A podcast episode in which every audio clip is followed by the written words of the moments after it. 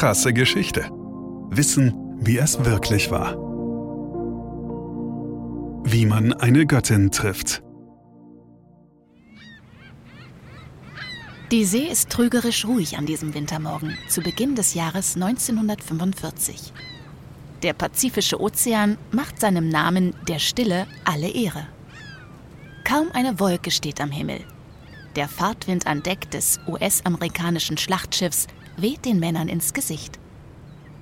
Die 14 Dampfkessel im Maschinenraum leisten 28.000 PS und pflügen das Boot aus grauem Stahl durch das dunkle Wasser. Man macht fast 20 Knoten Fahrt. Kurs Süd. Die USS New York ist nicht mehr die jüngste. Vom Stapel gelaufen 1912 verrichtet sie nun schon in ihrem Zweiten Weltkrieg ihren Dienst. Zunächst als Geleitzugsicherung im Atlantik, später bei der alliierten Landung in Nordafrika. Seit kurzem erst kreuzt die USS New York vor der Küste der Philippinen. Auf Deck des fast 200 Meter langen Großkampfschiffs sind 31 mächtige Kanonen verbaut. Dazu Flugabwehrkanonen, unter der Wasserlinie vier Torpedorohre. Mit Feindberührung muss zu jeder Zeit gerechnet werden. Man befindet sich in Schlagdistanz zu Japan.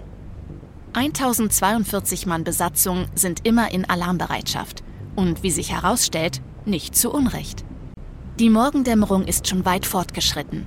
Der Himmel strahlt Richtung Sonnenaufgang bereits hell und leuchtet dort in allen Farben. Im Westen liegt er noch in tiefer Schwärze. Die Nacht ist fast vorüber, als der Ausguck Alarm gibt. Er hat etwas entdeckt. Da, am Himmel, Richtung Osten. Eine silberne Kugel, die über dem Wasser schwebt. Ein unbekanntes Flugobjekt. Was ist das? Die Flak wird besetzt. Die Schützen nehmen das fliegende Objekt ins Visier. Rund, silbrig, Höhe unbekannt. Das Radar erfasst nichts, aber man kann das Objekt deutlich erkennen. Eine japanische Ballonbombe. Seit einigen Monaten schon lässt Japan Kampfballons steigen, jeweils bestückt mit einer 15-Kilo-Bombe. Hergestellt werden die japanischen Kampfballons aus Seidenpapier vom Maulbeerbaum, das in mehreren Schichten übereinander geklebt wird. Es sind Tausende, die das Kaiserreich losschickt. Ihr Ziel ist das Festland der Vereinigten Staaten um den Amerikanern den Glauben zu nehmen, im eigenen Land in Sicherheit zu sein. Abzufangen sind diese langsamen Leichtgewichte ohne Radarpeilung kaum. Den USA gelingen gerade mal zwei Abschüsse durch Kampfflugzeuge. Einige hundert der Ballons erreichen ihr Ziel. Im Bundesstaat Oregon sterben durch eine Ballonbombe sechs Menschen. Die Schützen der USS New York nehmen das Flugobjekt ins Visier. Da keine korrekte Peilung der Flughöhe möglich ist, muss man schätzen. Die Flakbesatzung stellt den Zünder so ein, dass in etwa 5000 Fuß ausgelöst wird. Der Kapitän befiehlt, das Feuer zu eröffnen. Die Flak bellt heiser aus allen Rohren. Projektile rasen auf ihr Ziel zu und explodieren in der eingestellten Höhe. Der Ballon schwebt unbeeindruckt weiter über dem Meer. Zweiter Versuch. Man hebt die Auslösehöhe an. Die nächste Salve ist auf 7500 Fuß kalibriert. Feuer! Nichts geschieht. Die silberne Kugel setzt ihren Weg stoisch fort. Okay, noch höher. 10.000 Fuß. Rund 3000 Meter. Das Maximum wird angelegt. Wieder feuern Flakkanonen. Und wieder nichts. Keiner trifft das Ziel. Der Kapitän gibt den Befehl, das Feuer einzustellen. Er hat soeben eine Meldung bekommen. Einer seiner Navigatoren hat das Flugobjekt identifiziert, das man gerade vergeblich versucht hat, vom Himmel zu holen. Es handelt sich bei dem silbernen Ball da am östlichen Morgenhimmel nicht, wie angenommen, um einen japanischen Kampfballon. Es ist etwas anderes, etwas Außerirdisches. Was die USS New York gerade beschossen hat, ist die Venus, der Nachbarplanet der Erde.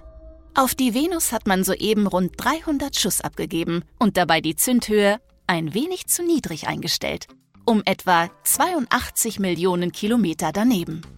Erst ein halbes Jahrhundert später ist die Navy bereit, den etwas peinlichen Fehlangriff öffentlich zu machen und zuzugeben, dass man mit 300 Schuss einen Planeten angegriffen hat. Der Navy-Soldat Lanson B. Ditto, damals an Bord der USS New York, ist dagegen nicht ganz sicher, ob man nicht doch getroffen hat. Kürzlich habe ich Satellitenbilder der Venus gesehen und mir sind Pockennarben aufgefallen, sagt er Jahre später. Vielleicht haben wir unser Ziel erreicht? Ja, wer weiß. Und schließlich ist die Venus seither auch nicht mehr in den amerikanischen Luftraum eingedrungen. Krasse Geschichte ist eine Produktion von Krane und Rabe im Auftrag von RTL Plus Musik. Autor Christoph Azone.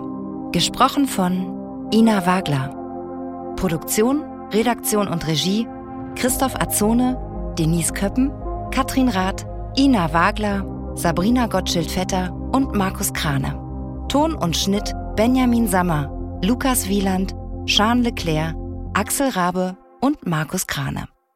Falls es euch gefallen hat und ihr keine weiteren Folgen verpassen wollt, freuen wir uns, wenn ihr diesen Podcast abonniert und weiterempfehlt. Danke fürs Zuhören. Bis zum nächsten Mal.